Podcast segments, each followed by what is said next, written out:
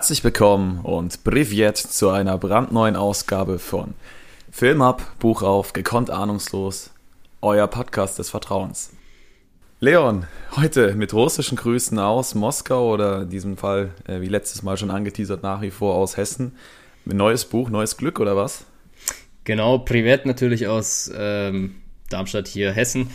Ganz klar, dass die, diese Base gebe ich nicht auf, auch wenn Moskau natürlich passend zum Thema schon eine geile Aktion gewesen wäre. Also da hätte ich uns schon auch gesehen. Das, so ein paar Grüße aus Moskau. wäre auch mal was. Ja, äh, momentan vielleicht auch nicht die, das, das äh, aller touristenfreundlichste Land, ähm, leider Gottes. Ja, guter Punkt. Jetzt haben wir aber quasi eine kleine Zeitreise, weil wir befinden uns jetzt nicht mal nur in, in Russland, sondern in der UdSSR, um genau zu sein ganz andere Zeit und diesen, diesen Zeit-Change im Buch, den kriegt man ganz, ganz schnell mit auf ganz verschiedene Ebenen. Also Kalter Krieg, ein Riesenthema.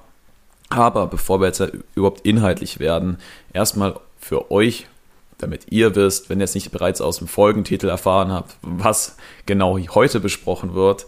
Wir haben das nächste Buch vor uns liegen. Liebesgrüße aus Moskau von Ian Fleming. Es war der zweite Film, den wir besprochen haben und ist dementsprechend jetzt auch das zweite Buch, was wir besprechen werden. Das äh, Schema ist genau wie bei Dr. No gleich geblieben. Wir haben es geviertelt. Jetzt haben wir ein bisschen mehr Kapitel, die aber Stand jetzt recht kurz waren. Also summa summarum sollte die Folgenlänge ungefähr beibehalten werden. Ist ja vielleicht auch ein Auftrag an uns, uns da ein bisschen dem anzupassen und die Zeit so beizubehalten, ähm, damit es nicht ausufert, würde ich sagen. Genau. Ähm, nachdem wir jetzt erfolgreich das erste Buch in der letzten Ausgabe zu Ende gebracht haben, dann mit unserem kleinen Ranking noch ein kleines Resümee für euch versucht haben darzulegen, geht es jetzt direkt ins nächste Abenteuer rein und äh, wieder sind wir gespannt, wie nah die Buchvorlage da doch am Film ist und ähm, ja, wer, wer von beiden, ob äh, Ian Fleming oder die Drehbuchautoren, da den besseren Job gemacht haben aus unserer bescheidenen Meinung. Und ja, bevor wir jetzt ins Abenteuer reinstarten, Leon, wie, wir wissen jetzt, wie du dein, dein erstes Bond-Abenteuer äh, in Literat, literatischer Sicht fandest, aber wie ist denn jetzt deine Erwartungshaltung zum zweiten Buch gewesen, bevor ja, du reingelesen hast? Bin wieder ganz gut reingekommen, muss ich sagen. Also ich klang vielleicht letztes Mal ein bisschen vernichtend, mein Urteil, dass man lieber den Film nehmen, anschauen sollte als das Buch, aber ich bin nach wie vor auch großer Fan von den Büchern. Oder was heißt, ich kenne die Bücher nicht, aber an sich von Büchern. Und freue mich, da in das nächste reinzustarten. Und bisher fand ich es ganz cool. Also war jetzt wieder ein ganz, ganz was anderes thematisch. Ähm, ich weiß nicht, wie es dir da ging. Das fand ich ähm, ja auch nicht schlecht, da nochmal neu äh, hinzukommen. Zum, ja, im Vergleich zum vorherigen Buch, finde ich, ist es auf jeden Fall dahingehend schon mal ein anderer Ansatz, dass wir halt inhaltlich woanders starten. Das fand ich zum einen cool, weil wir ja dann doch ein bisschen gesagt haben, es zog sich ein bisschen in die Länge, vielleicht auch nur auf äh, der Insel, jetzt nicht so geopolitisch unterwegs oder so ähm, oder groß vor, zwischen Ländern unterwegs. Das könnte ich mir hier vielleicht ein bisschen anders vorstellen, auch mit dem Hintergrundwissen aus dem Film. Ähm, das könnte vielleicht ganz spannend werden und diesmal natürlich nochmal deutlich politischer. Ähm, so zumindest ist mir am Anfang jetzt hier vorgekommen bin ich gespannt, was daraus gemacht wird. Äh, ja, teile mir gerne mal deine Einschätzung mit. Ist ja auch immer spannend so zu hören, was dir vielleicht so aufgefallen ist oder was du da so erwartest. Tatsächlich fand ich auch der, der Ansatz, der hier gewählt wurde. Ähm, wir befinden uns nämlich jetzt nicht in der Perspektive vom klassischen Protagonisten, sondern sind auf der Antagonistenseite unterwegs und das auch nicht nur so ein bisschen, sondern äh, das können wir gleich, glaube ich, vorwegnehmen. Alle sieben Kapitel haben quasi gerade nur bei der Gegenseite gespielt, nicht bei derselben Person, bei unterschiedlichen Personen, aber im Grunde genommen bei, beim Feind. Ähm, und dieses Feindbild wird hier sehr stringent skizziert, äh, die Zusammenhänge herausgearbeitet, wie die einzelnen Personen in Verbindung stehen, genau wie sich da gerade etwas zuspitzt, was dann tendenziell die Story ausmachen wird. Spannend jedoch finde ich, wie gesagt, ähm, diese Einleitung nur auf dieser Gegenseite ist sehr lang. Äh, sieben mhm. Kapitel, ein Viertel, nur dafür, bevor überhaupt James überhaupt was sagen darf. Das fand ich sehr, sehr spannend. Äh, wir sind da auch, wie gesagt, äh, gespannt, wie sich das dann weiterentwickeln wird. Das können wir jetzt aber schlecht diskutieren, das wird sich dann zeigen, vielmehr. Wir können jetzt erstmal dann aufarbeiten, denke ich, äh, wie die einzelnen Kapitel so vonstatten gingen und ja, wie, wie da so der, der Fokus gelegt wurde, was für Fragen auf, aufgeworfen wurden und äh, ja, welche, welcher Handlungsstrang sich daraus ergibt und ob der tendenziell interessanter ist als irgendeine Vögelgeschichte auf einer Insel, die einem Asiaten gehört. Könnte ich mir jetzt so im ersten Moment, glaube ich, schon so vorstellen. Aber ja, wir werden es zusammen rausfinden.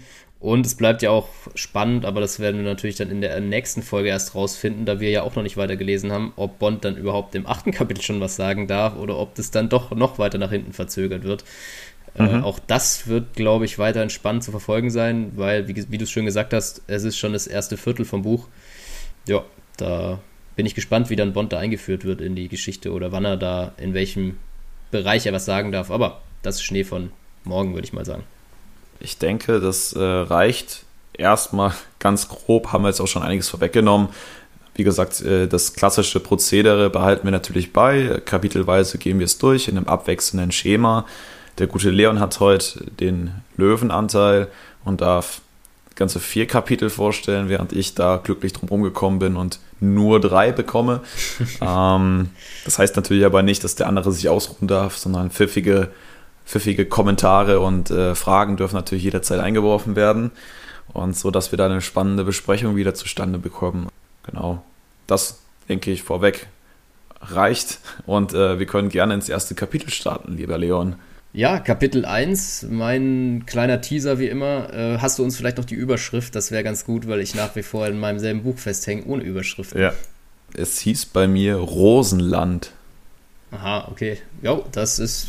Ich finde, da kann man sich jetzt erstmal wenig drunter vorstellen. Ähm, ja, nicht inbegriffen tatsächlich trifft. auch irgendwie. Aber ja, wir werden es rausfinden. Vielleicht sind wir danach ja auch schlauer. Genau, los geht's mit dem Teaser. Wir befinden uns in einer malerischen Gegend, ganz in der Nähe des Meers. Entspanntes Urlaubsfeeling kommt hier auf. Alles liegt ruhig da in der Mittagssonne. Die Villa, der Garten, der Mann und auch der Pool. Aber stille Gewässer sollen ja bekanntlich durchaus tief sein. Und von diesen scheint der Pool nicht das einzige auf dem netten Fleckchen Erde hier zu sein. Eine junge Dame schickt sich an, dies zu ergründen. Ob es ihr gelingen mag? So, mal mhm. ein kleiner Teaser. Ähm, ja, was meinst du? Gut getroffen oder fehlt was? ähm, ich muss ja wirklich sagen, ich hatte ja die gleiche Problematik wie du, in Anführungsstrichen. Die Kapitel sind sehr kurz, heißt super ja. wenig Inhalt teilweise. Und wenn du das dann noch irgendwie versuchen möchtest zu verpacken, wie einfach nichts passi passiert, das ist äh, natürlich sehr, sehr spannend. Aber äh, mir reicht es alle Male. Ich glaube, ähm, alle wichtigen Randnotizen sind gemacht und ja, jetzt können wir reinstarten und vielleicht ein bisschen was rausfinden zu dieser ominösen Person. Ja, und wir starten auch gleich relativ Bond-like, finde ich, äh, oder das Feeling kam zunächst gleich mal auf, rein. Und zwar äh, liegt da direkt ein nackter Mann am Pool und man weiß nicht so genau, ist er noch lebendig, ist er tot, seine Habseligkeiten sind auch um ihn herum verteilt, unter anderem, ja, das Krokodillederband der Uhr, das sticht heraus, äh, das goldene Zigarettenetui und durchaus teure Sachen, ein Geldbündel, äh, das liegt alles um ihn herum verstreut. Man fragt sich so ein bisschen, ja, was ist da los? Könnte so der Auf, äh, Eindruck aufkommen, dass er da versucht wurde, gerettet zu werden, weil er liegt direkt neben diesem Pool und könnte er da vielleicht mhm. ertrunken sein. Auch keine Sachen wurden weggenommen. Es bleibt ja, sehr nebulös, wie es dem Mann da jetzt vielleicht geht und ähm, es blendet erstmal über dann auf die Gesamtgegebenheiten da vor Ort. Und wir bekommen eben die Info, dass wir da recht nah am Meer uns befinden, einen wunderschönen Garten haben, eine schöne Villa, da ist allerdings der Blick zum Meer natürlich auch verstellt, sehr schade, aber ich glaube, ansonsten fehlt es dort an nichts, alles sehr idyllisch und gepflegt und genau, einzig dieser Mann neben dem Schwimmbecken, der weder tot noch lebendig scheint, ähm, ist da vielleicht ein kleiner ja, Fleck in dieser Idylle.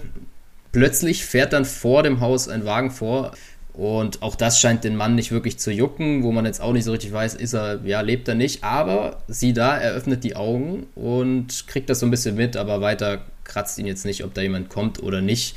Allerdings, da könnte man jetzt ja vielleicht sich schon mehr drüber freuen, tritt eine ähm, junge Frau durch die Tür auf die Terrasse raus und geht auch über den Rasen, setzt sich ein Stück entfernt hin und versucht es dem Mann dann gleich zu tun äh, und entblößt erstmal den Oberkörper, passend zu dem komplett da nackt daliegenden Mann.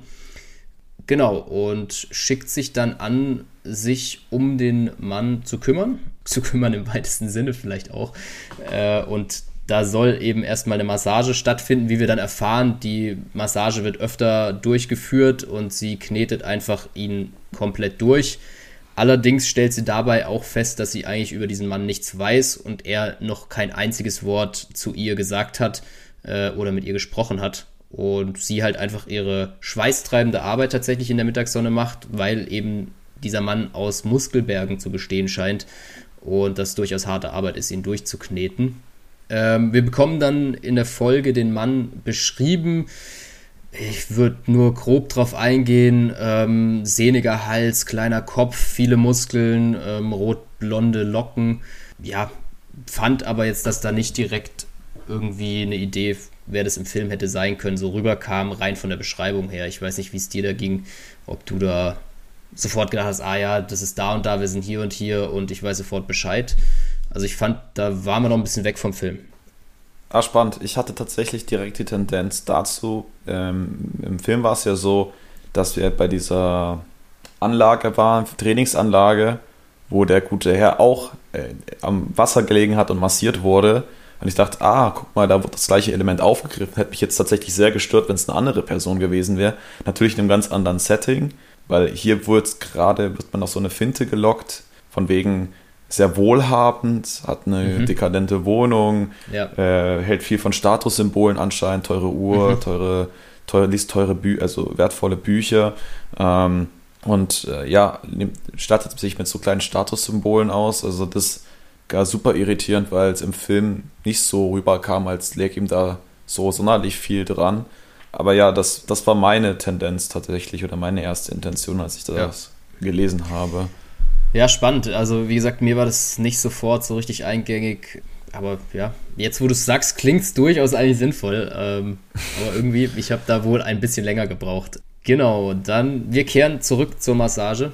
Ähm, mhm. Es geht eigentlich weiter so wie bisher. Es wird nicht groß gesprochen. Er wird dann irgendwann dreht er sich auf den Rücken. Da habe ich gedacht, es wird vielleicht ein bisschen schmierig hier jetzt äh, und wir kommen noch in ganz andere Regionen, aber ich glaube, der Intimbereich ist da erstmal tabu und das ist nicht das vorrangige Ziel. Hätte ich mir irgendwie jetzt erwartet, oder was heißt erwartet, ich, nicht, dass ich es gebraucht hätte, aber hätte ich mir irgendwie vorstellen können, dass es dem Buch dann drankommt. Verglichen zum Film hätte ich natürlich besser wissen können, dass das nicht der Fall ist. Aber was interessant ist, die Masseuse, darf man das noch sagen, Masseurin, ähm, weiß ich gerade tatsächlich gar nicht genau den Ausdruck. Im Buch wird Masseuse tatsächlich verwendet. Ähm, aber da wissen wir ja, ja. um die schwierigen ähm, Ausdrücke, die da durchaus verwendet werden. Sie stellt auf jeden Fall fest, dass sie sich brutal vor diesem Körper ekelt und aber nicht genau beschreiben kann, woran es eigentlich liegt.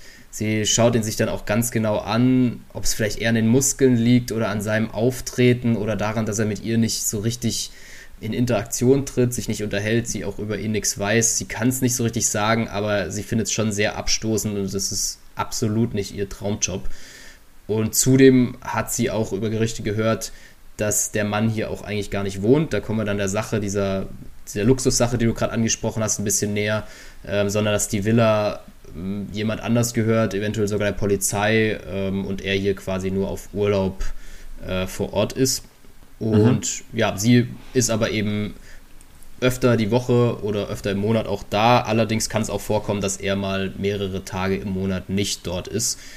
Genau, und des Weiteren hat sie festgestellt, was vielleicht auch so eine, ein versteckter Hint sein könnte, wer dieser Mann ist, dass er manchmal nach diesen langen Abwesenheiten auch zurückkommt mit Blutergüssen, äh, halb, äh, halb verheilten, so äh, Wunden äh, mhm. zugedeckt mit Pflastern und alles sehr ähm, schlimm auch teilweise aussieht und sie sich schon öfter gefragt hat, woran das liegt, aber ja, bisher hat sie da nichts rausgefunden und sie hat da auch sehr strenge Auflagen, dass nichts aus dieser Villa hinausgelangen darf, sondern sie quasi eine Verschwiegenheitspflicht hat.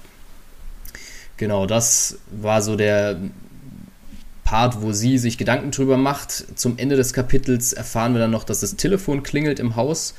Ähm, da ist der Mann aber in 0, nix auf den Beinen und wird dann auch ins Haus gerufen. Da scheint jemand Wichtiges äh, am Telefon zu sein. Sie selber würde gerne mitlauschen, ähm, merkt aber dann, dass es vielleicht ein bisschen auffällig wäre und nimmt lieber ein Bad im Schwimmbecken, ähm, was nach der schweißtreibenden Arbeit, glaube ich, auch meine erste Wahl gewesen wäre. Und wir bekommen dann die Info, dass es sich um Donovan oder Red Grant handelt, wie er gern genannt wird. Äh, sein voller Name oder sein voller Deckname ist Grasno Kranitsky, Codename Granit. Genau, und ist der höchste Exekutionsbeauftragte von Smersh, ähm, dem militärischen Nachrichtendienst der Sowjetunion. Ich habe mich da kurz informiert, erfahren wir aber später auch noch, ähm, ist vornehmlich für Spionage, Spionageabwehr von Verrätern, Deserteuren, Spionen und kriminellen Elementen jeglicher Art äh, zuständig, aber auf die ganz fiese Tour auf jeden Fall. Da wird auch nicht zweimal drüber nachgedacht, ob jemand das Zeitliche segnen muss. Genau, und damit endet diese kurze Vorstellung von unserem Grant, den wir ja durchaus aus dem mhm. Film dann kennen und ich hatte halt eine lange Leitung. genau, Quatsch. Also ich glaube, da bin ich auch im Vorteil. Habe jetzt den Film auch nicht nur einmal gesehen und sich dann an jede Szene. Ist jetzt auch nicht so, als hätten wir den Film erst gestern geguckt, sondern vor geraumer Zeit und dann, wie gesagt, die einzelnen Szenen da nochmal durchzugehen. Äh, es fällt dann auch nicht so leicht. Zwei Punkte habe ich noch, die ich ganz spannend fand an dem Kapitel. Erstmal die Betrachtersicht von uns. Wir waren ja mhm. erstmal haben wir uns die, das Anwesen quasi angeguckt aus einer äh, Erzählerperspektive und dann waren wir immer mehr äh, in der Fachkraft für Körperbearbeitung non-sexueller Art und haben ja. uns da quasi viel in ihre Gedanken mit reingeklingt, um dann später in Grant wieder umzuwechseln. Also äh, diese Erzählperspektive war ganz spannend, weil wir keinen auktorialen Erzähler durchweg haben, sondern immer mal wieder in die einzelnen Personen reingehen und dann immer nur personsbezogene Informationen erhalten, aber wir die ganze Zeit über gar keine Infos über Grant bekommen haben, sondern er wurde uns quasi ja. durch äh, die Frau dargestellt oder mhm. dar vorgestellt vielmehr. Genau, ich finde es auch ein spannendes Stilelement, weil wir ähm, den Grant vorgestellt kriegen, aber wir kriegen auch gleich diesen negativen Touch mit dazu, weil die Frau ja eigentlich nichts Positives an ihm findet. Klar, man kriegt mit, wie, wie toll er äh, ist und wie kräftig er ist und was er vielleicht auch, was für ein tolles Mannsbild er vielleicht sein könnte, so rein äußerlich. Aber sie widert äh, oder findet ihn ja widerlich und sie widert die ganze Arbeit an und ich finde, dadurch entsteht ja eigentlich was relativ Negatives. Mhm. Und lässt dann auch für den Leser, finde ich, den Grant erstmal nicht sonderlich sympathisch äh, da stehen. Aber, also so ging es ja. mir zumindest. Genau, ähm, und das fand ich ganz spannend. Das ist der zweite Punkt, nämlich, das, also bei dir kommt jetzt eher die Antipathie ihrerseits rüber, aber ich fand, anfangs wurde mir so eine innere Dissonanz quasi ihrerseits mitgeteilt, dass sie von seinem Körperbau eigentlich ganz angetan ist und ähm, mhm. so rein optisch viel von diesem Mann an diesem Mann findet und dann auch im Nebensatz gedroppt wird, dass sie bei anderen Kunden auch gerne mal mit denen schläft. Ähm, oh, ich glaube, der wurde bei mir nicht gedroppt, ja, aber ja, okay. Du hast ja wieder die, die Kindervariante, bei mir ja, geht's ja, ja richtig los. Sonst kann ich wieder ähm, nicht schlafen, dann, ne? Ja gut, dann äh, für dich auch, ähm, die Ausnahme machen wir mal. Äh, sie da bei anderen Kunden, wie gesagt, auch gerne mal mit denen schläft, wenn ihr die ganz attraktiv findet, äh, was natürlich eine spannende Arbeitsmoral ist. Aber bei ja. Grant das überhaupt nicht empfindet, also rein körperlich sich hingezogen fühlt, aber alles andere, diese Unmenschlichkeit, dieses, diese, er, der hat ja überhaupt kein Interesse an ihr, so gar nicht. Also die macht soll halt ihren Job machen und äh, er möchte ja. damit auch nichts zu tun haben. Also findet ihn dann schon, wie du schon sagst, sehr, sehr abstoßend eigentlich. Und dieses Bild wird ja krasser skizziert als was ein toller Mann. Das fand ich ganz, ganz spannend, äh, weil du jetzt direkt ein Bild hast, was, wie gesagt, nicht positiv ist und du diesen Mann jetzt erstmal irgendwo negativ verorten würdest. Ja, ja. Was ja vielleicht auch für die weitere Geschichte nicht ganz unrelevant ist, dass er da vielleicht einen gewisses, gewissen Touch hat die, oder eine gewisse, gewisse Dinge, die man mit ihm verbindet. Aber ja, wir sind gespannt. Ich bin gespannt auch, was du uns zu Kapitel 2 mitgebracht hast. Genau, die Überleitung greife ich gerne auf. Kommen wir zu Kapitel 2, der Schlechter. Ähm, ich hole euch kurz alle ab, in der Hoffnung, das gelingt mir und dann gehen wir wieder so ein bisschen mehr ins Detail und äh, ich glaube, da habe ich auch die ein oder andere Frage an dich. Also, Grant macht sich auf den Weg zu einem streng geheimen Auftrag und blickt in seine nicht allzu rosige Vergangenheit zurück. Eine Kindheit geprägt durch mangelnde Liebe, stark aggressive Schübe und einem sportlichen Talent, welches ihm noch so manche Türen öffnen soll. Dieser Mix stellt eine toxische Kombination dar und zeichnet bereits früh Grants Weg vor. Ja, das ist dir auf jeden Fall gelungen, würde ich sagen. Also mich hast du schon mal. Ja. Äh, bei den Zuschauern bleibt die Hoffnung, dass wir, dass du sie Hörern. auch überzeugt hast. Zuhörern. Ach Mann, ich muss mir hier, glaube ich, einen Zettel aufhängen, dass ich das jedes Mal richtig sage. also außer du hast mir verschwiegen, dass wir nebenbei das Ganze auch noch äh, streamen. Ja, ich streame das über das, über diverse äh, Plattformen, klar. Wunderbar. Gut, also Grant hat jetzt quasi einen Auftrag erhalten. Äh, ihm wurden aber keine Details übers Telefon vermittelt. Er soll sich aber sofort fertig machen und direkt nach Moskau durchfliegen. Wir erfahren dann noch, wie sein Zimmer eingerichtet ist, natürlich ähnlich dekadent wie der Rest des Anwesens. Also prinzipiell, aber er hat da irgendwie keinen Wert auf irgendwelche größeren Möbeljahrgeschichten gelegt. Also äh, passt da nicht so ganz zu seinen Statussymbolen, die er da am Pool um sich verteilt hatte. Also auch so ein kleiner Widerspruch. Dann fährt ein Taxi auch recht schnell fort und er hat dann so zwei Bodyguards oder Wärter, die da ein Auge auf ihn haben, mehr oder weniger, und noch sein Anwesen somit verwalten aus politischer Sicht, äh, die den Fahrer auch beschwatzen, dass sie ja hinne machen sollen, dass äh, Grant auch auf jeden Fall safe zum Flieger kommt. Und der ist sowieso nicht auf diese beiden so gut zu sprechen und schubst dann noch einen noch mal kurzerhand an die Seite, um seiner Laune noch mal Ausdruck zu verleihen. Ja, und wir erfahren, dass das Haus von Grant sich auf der Krim befindet. Natürlich jetzt auch momentan sehr politisch äh, interessantes Gebiet ähm, oder jetzt auch schon seit längerem tatsächlich. Und ähm, viel Spannendes, wo wir den Anschluss zum Kapitel von eben finden, dort viel mit Rosen gearbeitet wurde und äh, er diesen Rosengestank mittlerweile mehr als mhm. satt hat, es aber deutlich besser sei, als in irgendeinem Vorort von Moskau zu sein. Spannend ist, dass das Taxi anscheinend ein etwas größeres, auffälligeres Gefährt ist, also eher in Richtung Limousine und die zieht extrem viele Blicke auf sich, äh, also öfters mal angestarrt, wird aber auch durchgelassen im Verkehr, äh, weil man diese Limousinen halt mit hohen Staatsträgern oder Würdenträgern in Verbindung bringt. Das ist nicht immer positiv, das ist auch durchaus negativ, auch in, einem, in der UdSSR tatsächlich. Kommt dann tatsächlich irgendwann auch mal am Flughafen an, und äh, darf dann mit einem Privatjet bis nach Moskau sich auf den Weg machen. Und dann gleiten wir jetzt langsam in diese, in diese Rückblende hinein und äh, beschäftigen uns dann ein bisschen mit, mit seiner Abstammung. Äh, wieder mal deutsche Gene, weil besonders begehrt sind bei Verbrechern anscheinend. Wollt grad, das wollte ich ähm, auch gerade sagen. Irgendwie, es, trifft jedes Mal, wenn es was Negatives gibt, äh, ist mindestens ein Elternteil von den Personen deutscher Abstammung auch ganz spannend. Ich mhm. weiß nicht, ob uns da unser guter Ian was sagen will, aber lass mal ja, mal so stehen. Also, genau, der Vater ist ein äh, deutscher Gewichtheber gewesen und die Mutter eine irische Kellnerin, war auch keine glückliche Beziehung, sondern ein One-Night-Stand. Ähm, die Mutter verstarb dann auch noch bei der Geburt und der kleine ähm, Donovan musste dann bei seiner Tante aufwachsen, die so gar keinen Bock auf ihn hatte. Also klassische Geschichte, wie es nichts wird mit dem Leben. Äh, war in der Schule dann halt auch noch ein absoluter Einzelgänger, hat sich viel isoliert und der Lösungsweg für sämtliche Konflikte war eigentlich immer die Gewalt ja, da klingeln die ersten Alarmglocken, aber das war es natürlich Definitiv. noch nicht. Machte sich aber das zunutze und äh, hatte irgendwann sich einen sehr guten Ruf auf Volksfesten, nämlich als Boxer und Ringer erarbeitet und wurde von diversen Banden auch engagiert für deren ja, Arbeitstätigkeiten.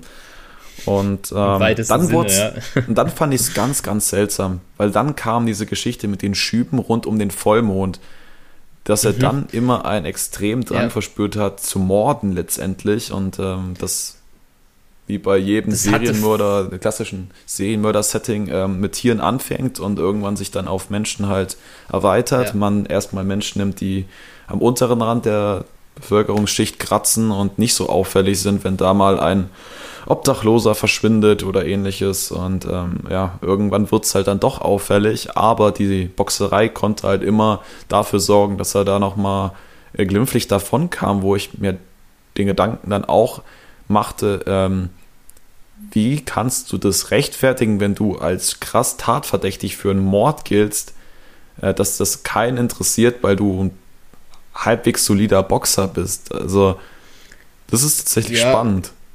Ja, ist definitiv spannend. Also, ich, ich finde auch die ganze, das ganze Aufziehen der, dieser Problematik von ihm, mit diesen, wie du auch gerade angesprochen hast, mit diesen Schüben, finde ich sehr schwierig, also oder finde ich sehr, hat so ein bisschen was von Fantasy auch. Ähm, genau. Bei Vollmond, äh, weiß ich nicht.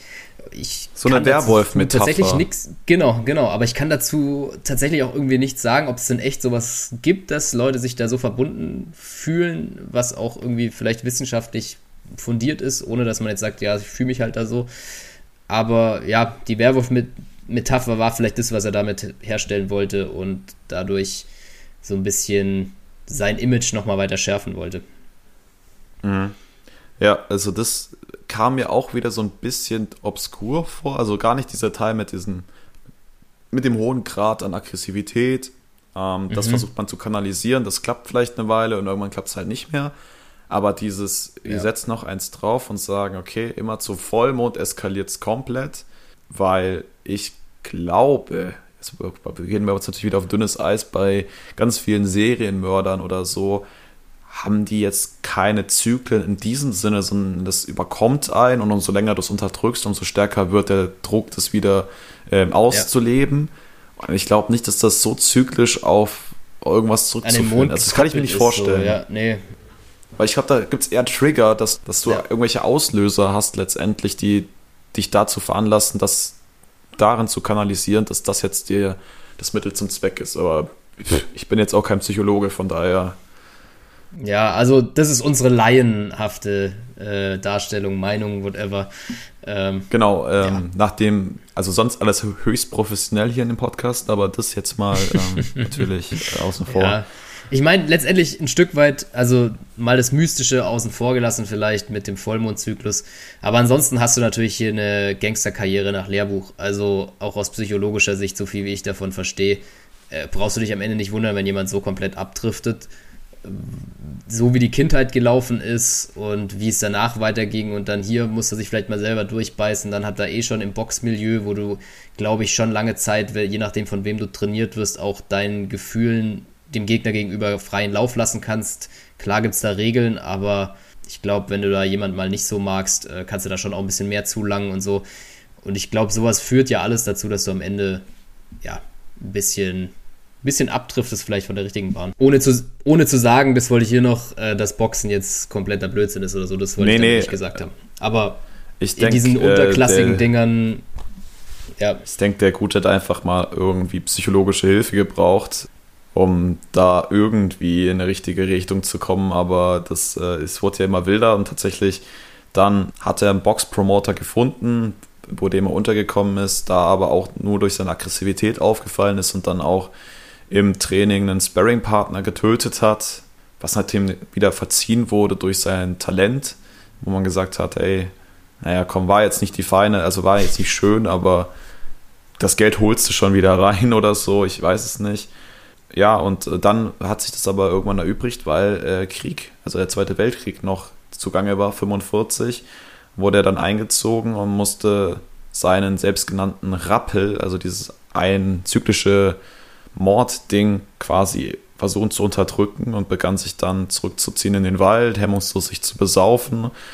Ja, und zog halt leider Gottes auch jede Menge Ärger auf sich, was dann immer wieder verziehen wurde aufgrund seiner Boxfähigkeiten, ähm, also da wurde ihm halt, wurde halt oft viele Augen zugedrückt, was natürlich ihm viel ermöglicht hat. Also wenn man mhm. da gnadenlos durchgegriffen hätte, wäre er halt sehr früh im Knast gelandet und ähm, vieles hätte sich wahrscheinlich anders zugetragen, ja. aber ja, dann fand er jedoch äh, ein erhöhtes Interesse an der Gegenseite. Äh, in Berlin fand er auf einmal die Russen ganz interessant ähm, und lernte sie diese dann zu wertschätzen und wollte dann auch gerne überlaufen wusste aber nicht wirklich wie. Das hat sich dann aber irgendwann selbst gelöst, weil er bei einem Bock Boxwettkampf jetzt gedacht erneut negativ auffiel und disqualifiziert wurde. Und diesmal hat dann die Armee gesagt, ey, kein Bock mehr auf dich. Du wirst jetzt äh, runtergestuft und bist jetzt Motorradkurier und das war die Chance der Chancen, man ist mobil und ähm, dann kann man halt auch mal ja. über die Grenze machen und äh, sich den Russen anschließen,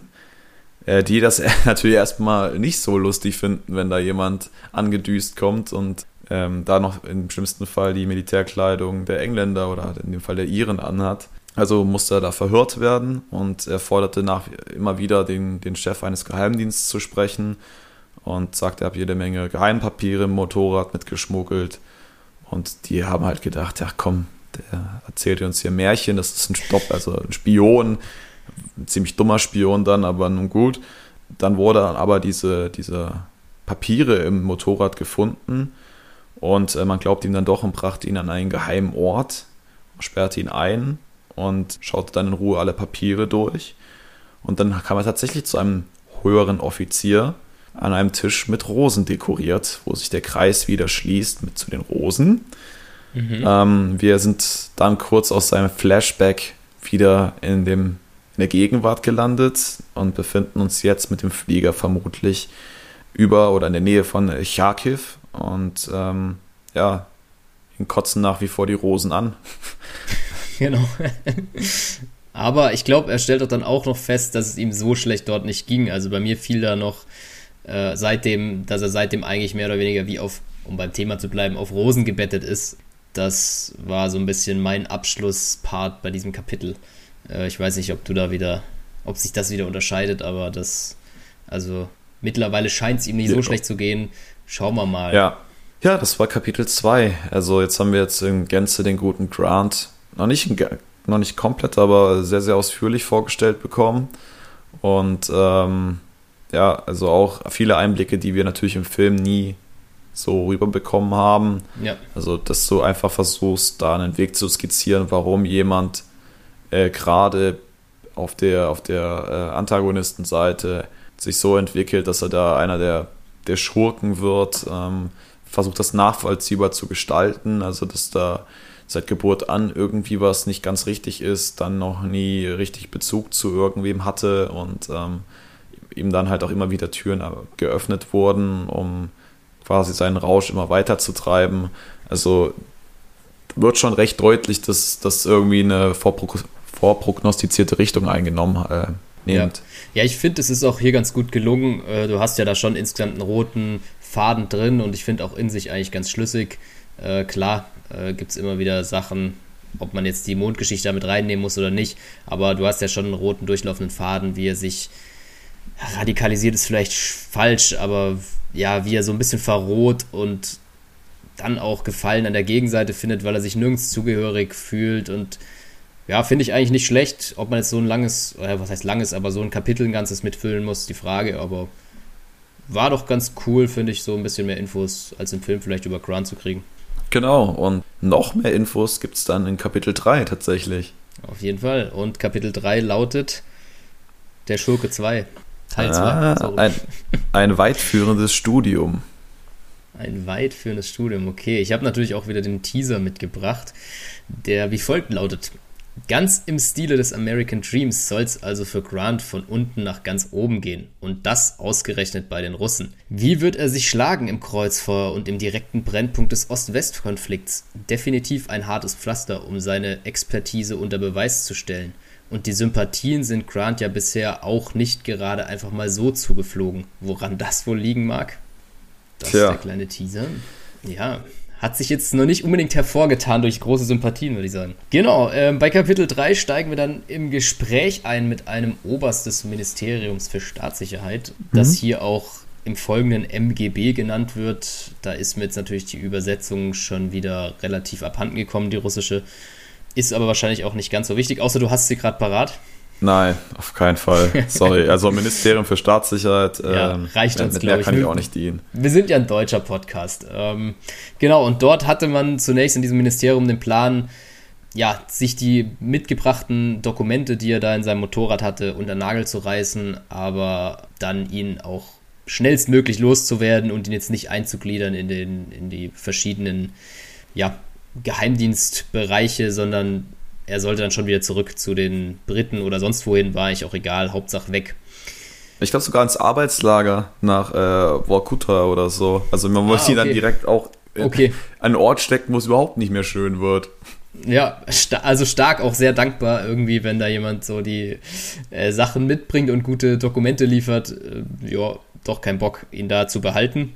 Genau, ähm, ja, insgesamt hört sich der Oberst dann seine Geschichte an, also die von Grant, und hält ihn eigentlich für komplett verrückt. Ja, wie du sagst, will ihn da ins Arbeitslager schicken, so, man braucht hier weder Boxer noch LKW-Fahrer, er hat hier nichts zu suchen. So, ja, und die ganze Sache, weil er ihm so komisch erscheint, der Grant, also der Oberst findet, dass der Grant sehr, ja, doch sehr durchgeknallt wirkt, ähm, will er das eben beim Smash, den wir ja vorhin auch schon angesprochen hatten, in Moskau melden und fragt dort mal, was mit Grant eigentlich zu tun ist, äh, wie es mit ihm weitergehen soll. Und dann haben sie da eine sehr findige Idee und stellen fest, ah, Grant mit seinem Tötungstrieb könnte vielleicht doch nützlich sein, wir können ihn vielleicht doch eingliedern. Er soll doch mal bitte ähm, in einen westdeutschen wichtigen Spion, ja, im besten Falle umbringen, der gute Herr Dr. Baumgarten.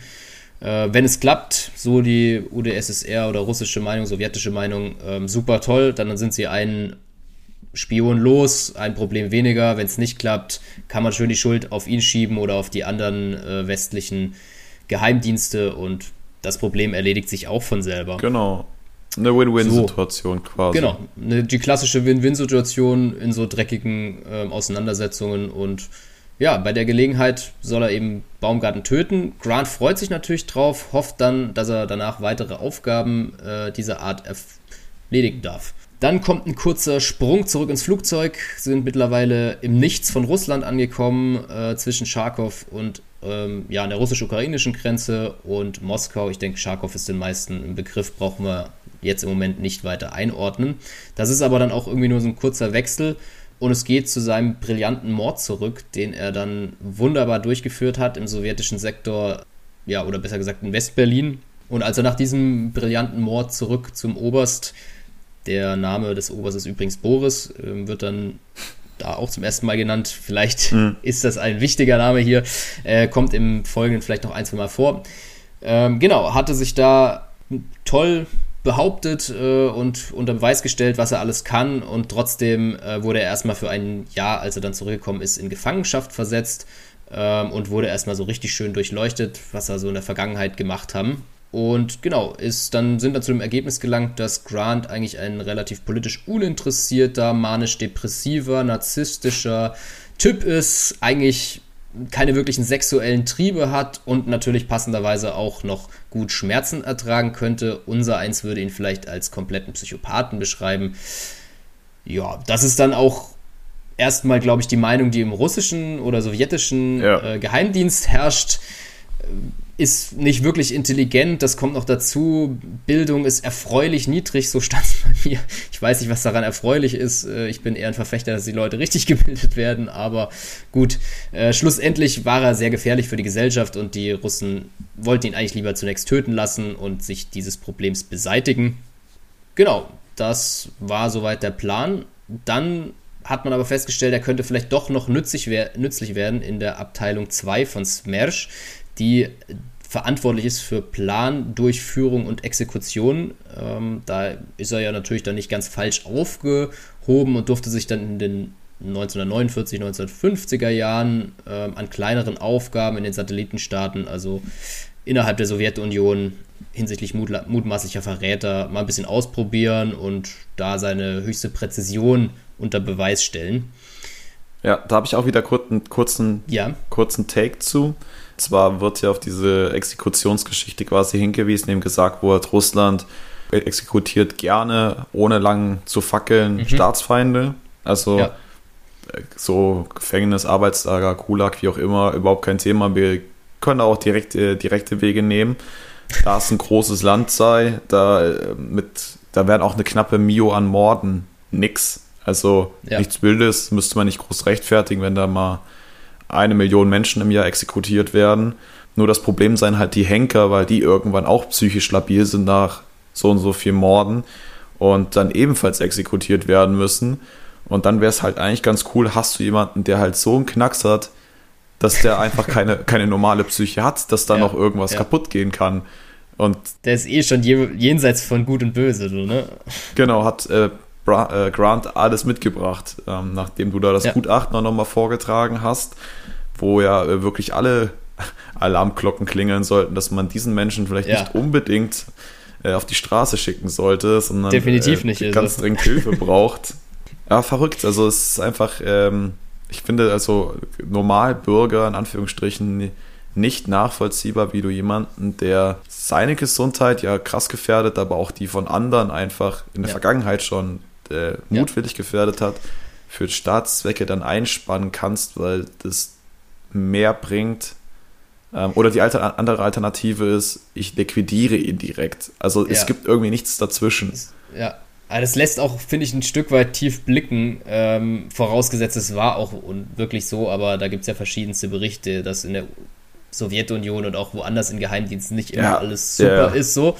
Äh, und so gesehen, ja, lässt es schon tief blicken über den Staat, glaube ich, äh, dass man da nichts dazwischen hat so und keine Rehabilitierung für irgendwelche Personen vielleicht in diesem Stadion zum Stadium zumindest anbieten kann oder anbieten will, ist ja wahrscheinlich auch eine, eine Wollensfrage, aber insofern ist er in diesem Einzeljob vielleicht als Auftragskiller hm, durchaus prädestiniert für, aber ist auf jeden Fall nicht die feine englische Art, die er vielleicht von seinem Elternhaus hätte mitkriegen können. Wobei er, ja, irisch, nicht ganz englisch, aber ja. Äh, genau. Vielleicht Gut. um das Kapitel noch kurz zu beenden, viel kommt nicht mehr. Ähm, er wurde dann nach seinen tollen Aufträgen in Ostberlin und sonst wo in den Satellitenstaaten zum Major ernannt ähm, oder zum Major, wie auch immer, und sowjetischer Staatsbürger sogar. Insgesamt war er in dem ganzen äh, Sicherheitsapparat äh, sehr verhasst, hatte da auch keine Freunde, welch Wunder. Und die einzige Beziehung, die er halt hatte, hatte er zu seinen Opfern. Und ich weiß nicht, ob die Beziehung, die er da hat, erstrebenswert ist. Genau, und während sie in den Landeanflug gehen, macht er sich nochmal richtig schön in seinem Be äh, Sitz bequem, lehnt sich zurück und denkt eigentlich so, ja, ist schon geil, was ich hier erreicht habe bin jetzt oberster Exekutionsbeauftragter. Hm, welche Ziele soll ich mir denn als nächstes noch setzen? Vielleicht ein bisschen mehr Geld verdienen, mehr goldene Kinkerlitzchen oder vielleicht auch größere Aufgaben. Also er denkt da weiterhin groß und es macht ihn natürlich umso sympathischer. Ja, ähm, ja, ich glaube, dem ist nichts mehr hinzuzufügen. Sehr, sehr spannender Charakter. Und, ja. ähm, auch viele Infos ja. dazu. Also ähm, je nachdem, wie es mit dem Buch weitergeht, finde ich es schon cool, wenn du so viele Infos auch über die dann durchaus tragenden Personen dann auch kriegst. Ja, ist, ist natürlich jetzt wieder alles ähm, mehr oder weniger vorgetragen, runtergebetet. Also das, was ich bei Dr. No im Vorbuch auch kritisiert mhm. habe, dass du da in zwei ja. Kapiteln versuchst, den, den Bösewicht irgendwie komplett einmal vorzustellen, um ja. dann ein Verständnis zu schaffen. Aber wie gesagt, also es würde mich noch mehr stören, wenn wir jetzt da zehn Kapitel mit Grant unterwegs sind, einfach nur, damit mhm. wir seinen Charakter mhm. kennenlernen, ohne dass er da äh, in, die, in die Trickkiste greifen muss und einfach quasi ja. sein Leben selbst durchgeht. Ähm, Aber ich denke, mit Blick auf die nächsten Kapitel, ohne jetzt groß was vorwegnehmen zu wollen, man hätte das vielleicht auch so machen können, dass er, dass man ihn in der Interaktion mit den anderen ja, genau. Personen, die da jetzt vielleicht auch noch kommen, so hätte einbringen können, dass man seinen Charakter ganz gut einschätzen kann und weiß vielleicht, wie er so tickt und drauf genau. ist. Ähm, denke ich, wäre durchaus möglich gewesen, aber wir hören uns an, was da so kommt. Kommen wir erstmal zu Kapitel 4. Ich glaub, du, genau, ich glaube, du darfst ein paar russische Namen droppen unter Umständen. Äh, das wird Können wir das die galant jetzt. umschiffen? Ja, schauen wir mal. Schauen wir mal. Kapitel 4, die Mogule des Todes. Wir befinden uns nun in einem Epizentrum der Macht und nein, nicht im Silicon Valley, sondern im Headquarter von Smersh in Moskau. Auch diese Location kann mit so einigen Tricks auffahren und zeigt sich als strategischer Knotenpunkt für eine wichtige Entscheidung. Es soll über Leben und Tod entschieden werden. Viele Kürzel und noch viel mehr unaussprechliche Namen kombiniert mit einer ganz perfiden Haltung von Zuckerbrot und Peitsche erwarten uns. Oh, dann wollen wir mal rein ja, ins Kapitel. Ich bin gespannt. Nachdem wir jetzt den guten Grant abgearbeitet haben, widmen wir uns Mersch nochmal in aller Länge zu. Ähm, ist das offizielle Mordorgan der Sowjets und äh, operiert global und hatte Mitte der 50er Jahre ca. 40.000 Mitglieder, Arbeitnehmer, was auch immer. Ähm, Ob man das so trivial darstellen kann in so einer Organisation, wer ja. weiß es schon, ne? Genau, und ähm, Smursh steht für Smert, Smert, Smert, Schiponam. Also auf Deutsch halt Tod den Spion. Und hat sein Headquarter halt in Moskau in Sretenka Ulica. Ist nach meiner Recherche ein Stadtgebiet quasi, ähm, wo dieses Headquarter steht. Und man weiß auch, dass es vorhanden ist und dass es in Haus XY ist. Aber man, also als Autonormal, Russe, Moskauer, wie auch immer, möchte man da keine Aufmerksamkeit drauf ziehen und versucht es mhm. einfach bestmöglich zu ignorieren. Ja. Ähm, weil man weiß, was dahinter steckt oder eine Idee hat zumindest. Und wir bekommen dann in allen Einzelheiten einen pompösen Besprechungsraum beschrieben mit großem Tisch, exzentrischen Stühlen, aber auch Dekos, also drei große Porträts und versteckten Überwachungsmaßnahmen, um jegliches Gespräch auch aufzuzeichnen und entsprechenden Leuten weiterzuleiten. Ähm, auch Bücher, also Bücher mit unter anderem Alben von vorangegangenen Operationen und auch ja, exekutierten Zielpersonen, also wie so ein Panini-Sammelalbum der, der ganz perfiden Art und Weise haben sie am Start. Also wie man sich das so vorstellt in einem Hauptquartier für Spionage mit ähm, Fokus auf Tod und Mord.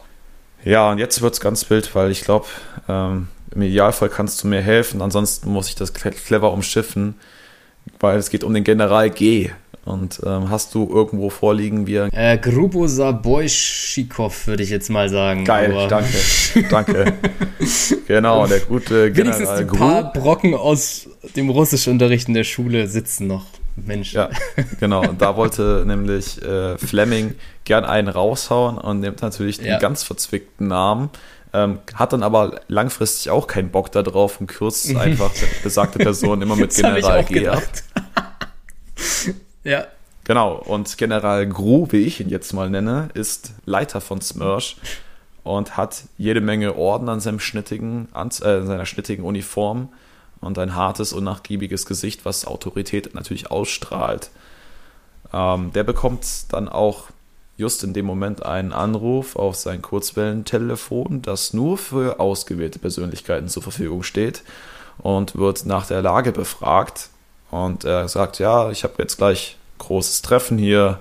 Mhm. Es geht um da eine potenzielle Liquidierung und äh, diesmal muss alles richtig laufen und man will nicht wieder eine Chochlov-Affäre. Ja, dann genau, habe ich mir tatsächlich nicht nochmal rausgeschrieben, sonst ja, pass hätte ich jetzt versucht, dir zu helfen. Dann wollte ich da was recherchieren, weil ich dachte, naja gut, also ich, das sagt mir aus dem Bond-Universum jetzt nichts, dann wird es eine real existierende ja, ja. Geschichte sein. Du findest einfach nichts. Also ich habe da noch was, irgendein Spiegelartikel aus den 60ern gefunden, wo es einfach oh. nur in einem Nebensatz erwähnt wurde, dass besagter C-Punkt äh, ein Spion war, den man, der aufgeflogen ist und ähm, mhm. ja, lief nicht so gut und hat äh, den sich, äh, Nachrichtenapparat oder den Geheimapparat der UdSSR ziemlich vorgeführt. Ja. Genau. Ähm, mehr ha, habe ich dazu jetzt aber auch nicht gefunden. Ich glaube, es reicht auch einfach zu wissen, dass da in der Vergangenheit was nicht lief und man jetzt gucken möchte, dass äh, ja. man dem vorbeugen kann. Genau, und, da wurden ja auch verschiedene aufgezählt, verschiedene Fälle, die nicht so gelaufen sind in der Vergangenheit, oder? Ähm, genau. Ich denke, und, da war halt einer, der davon äh, dann durften alle wichtigen Hansel von den diversen Nachrichtendiensten dort auflaufen. Da hätten wir zum einen die äh, GRU, fragt mich bitte nicht, was es auf Russisch heißt. Im Deutschen ist es quasi übersetzt der Militärnachrichtendienst. Wir haben den MGB, das, also eben wieder Ministerium für Staatssicherheit, und wir haben die RUMIT. Kannst du uns da was zu sagen? Das war die Arbeit im Ausland, ähm, geheimdienstlich. Alles, was so Machenschaften im Ausland betrifft. Ich habe den Namen Gut. jetzt im Detail auch nicht mehr. Ähm, Passt. Also Militär, Staatssicherheit und Ausland. Äh, Auslandsdienst Smersh, ja. also Exekution ja. auch noch am Start.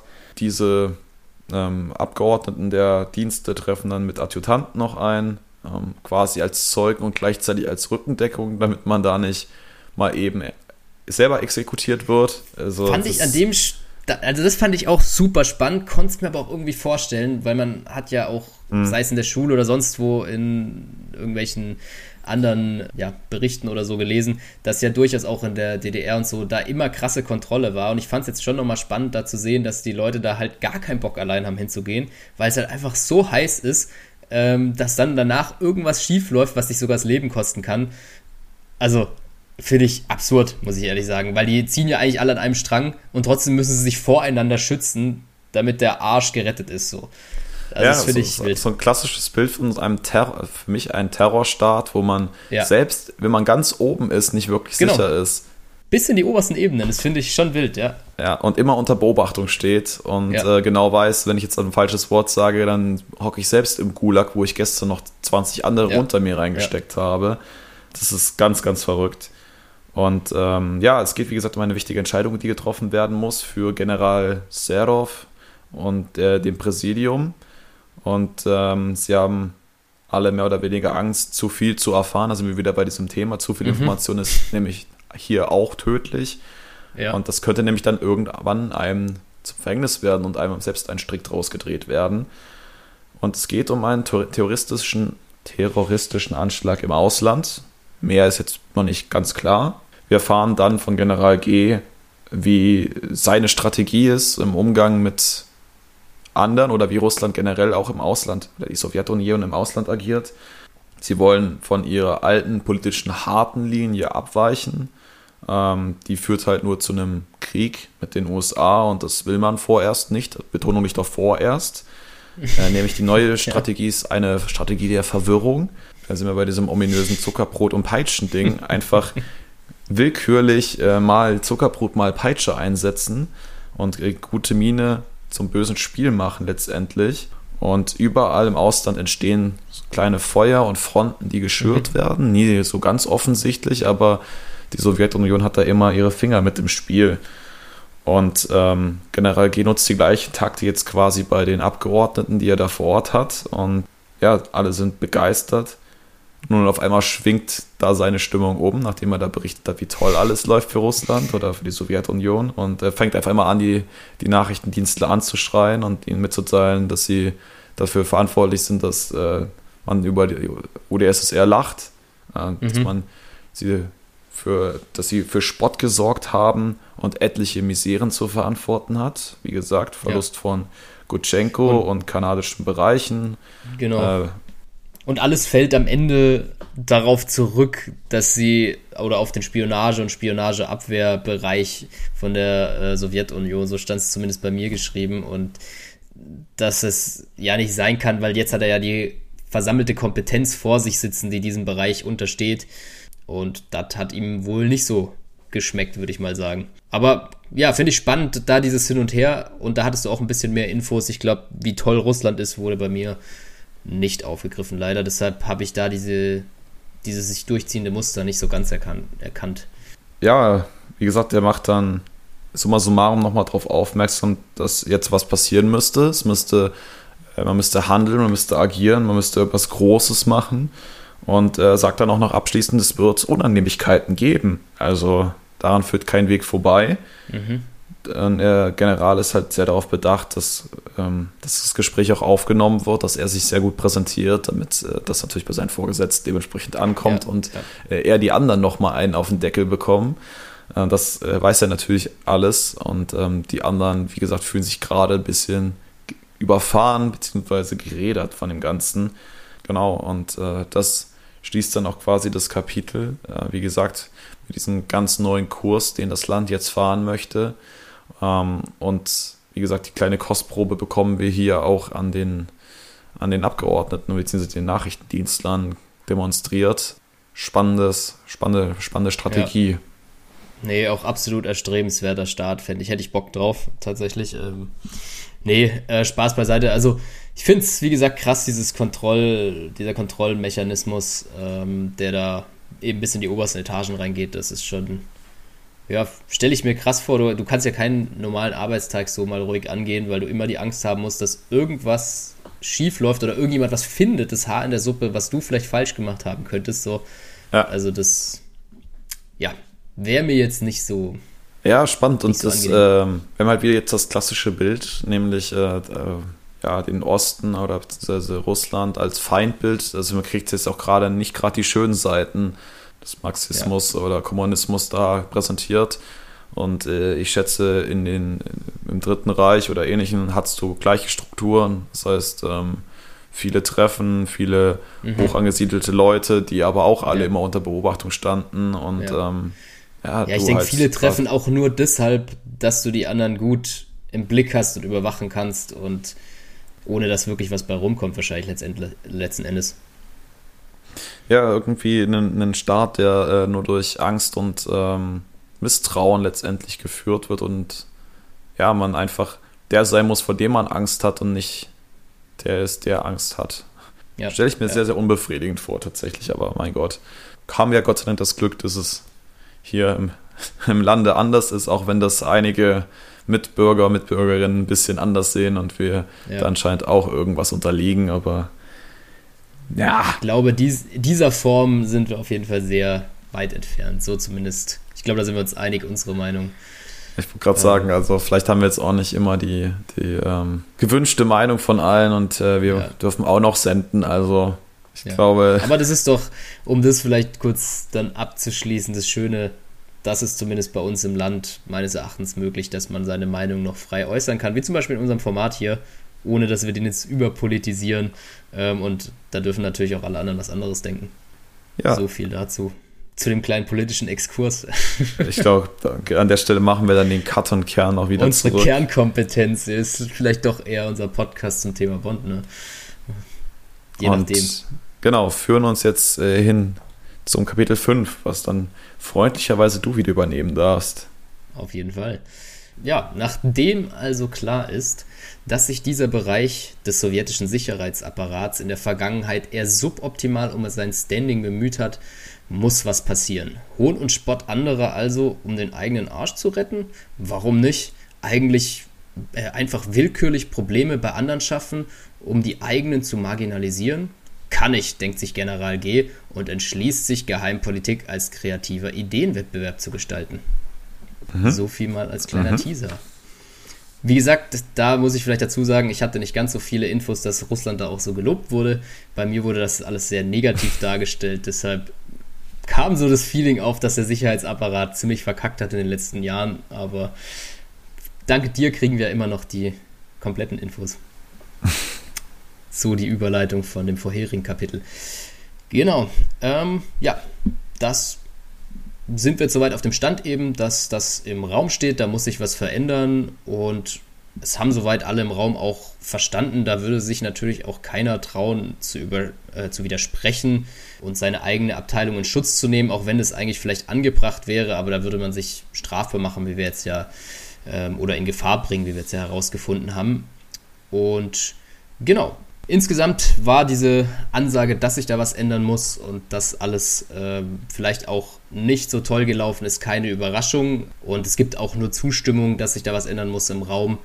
Äh, und das ja, ist jetzt mal die Frage, wer bringt denn da so als erstes einen guten Vorschlag, äh, was man da machen könnte.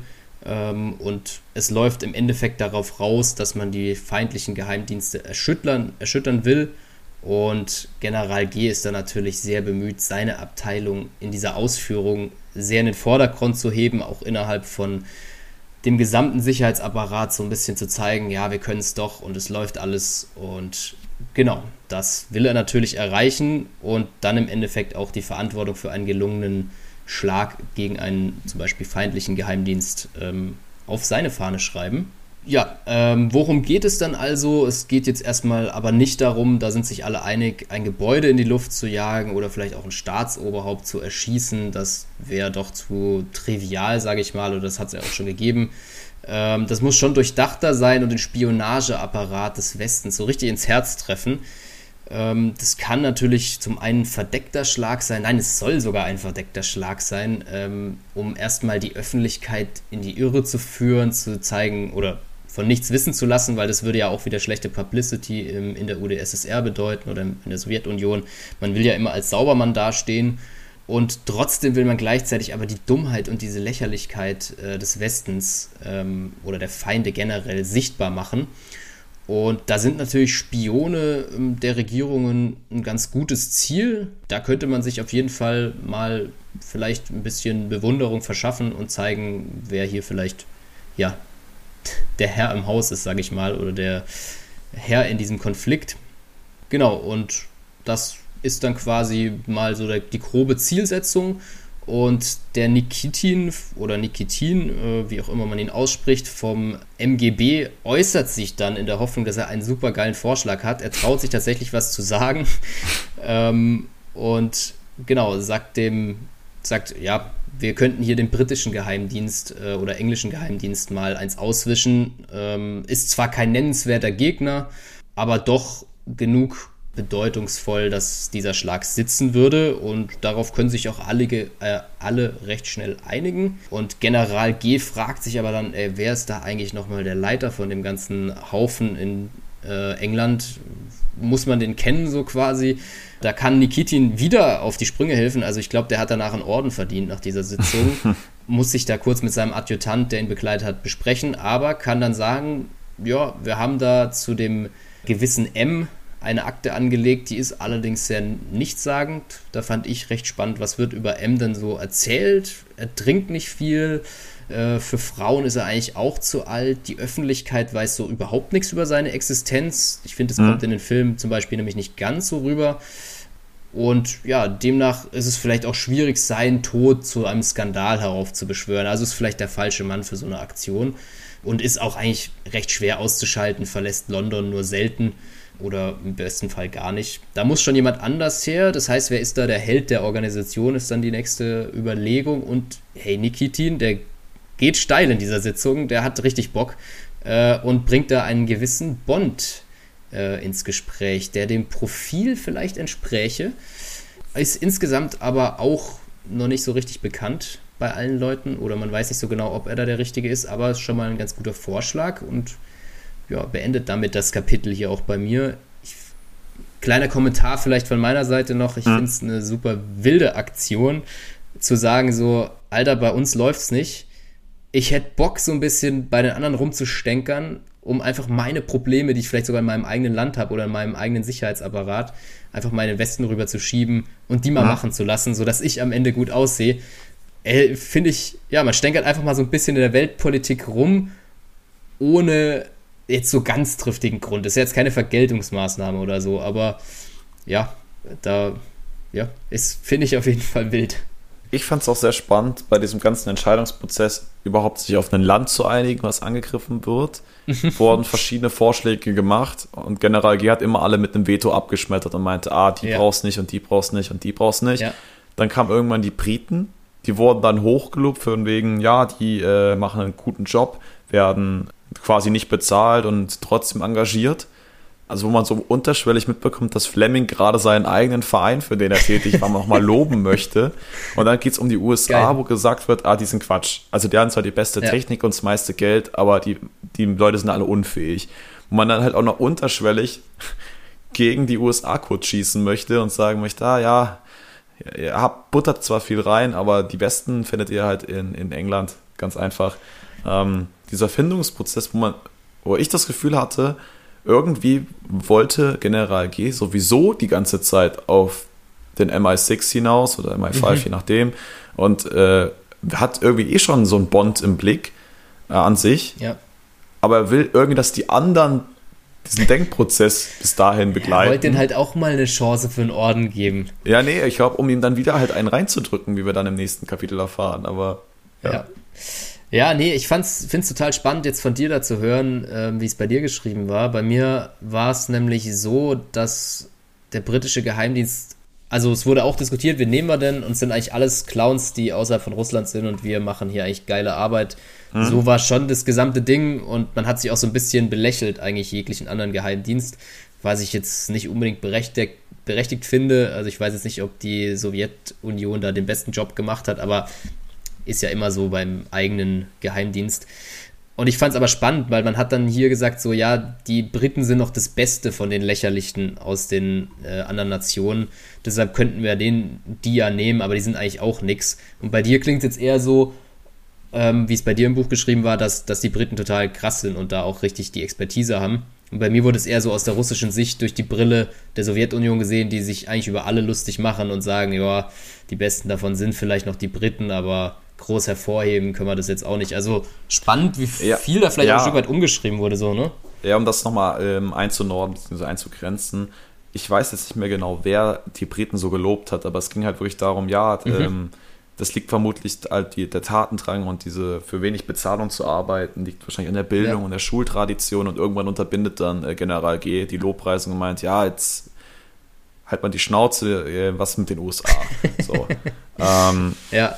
Genau, alle anderen kamen sehr, sehr schlecht weg. Also, ob es die Schweden mhm. waren, die Franzosen, das war anscheinend alles Pille-Palle. Ähm, ja, aber ich, ich würde das tatsächlich auf Fleming schieben, dass der nochmal da ja. betonen wollte, wie, wie cool sein Verein ist und wie schlecht ja. alle anderen nee, ich finde es nur spannend, dass es dasselbe Buch quasi ist und es aber in verschiedenen Sichtweisen in dieser spezifischen Situation auch äh, dargestellt wird. Das fand ich jetzt gerade interessant zu hören, weil bei mir waren auch natürlich die Briten die coolsten unter allen anderen Geheimdiensten, aber es sind eigentlich alle lächerlich.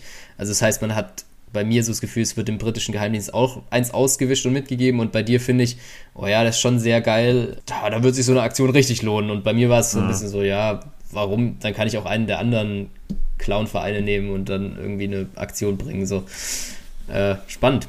Wurde doch ein bisschen was umgeschrieben. Genau, schauen wir mal, wie es weitergeht, würde ich sagen. Mit Kapitel 6 Tötungsbefehl. Gentlemen, wir haben ein Ziel und dieses ist uns durchaus bekannt. Nachdem wir wieder mal nostalgisch auf vorangegangene Aufträge unseres Lieblingsanzugträgers zurückblicken, erhalten wir diesmal objektive Hinweise auf sein Äußeres. Es stellt, sich, es stellt sich aber noch eine höchst philosophische Frage. Wie definieren wir eigentlich Heldentum? Ja, das ist eine gute Frage. Mhm. Ich bin gespannt. Wie, definierst, wie definieren wir es? Ich bin gespannt, ja.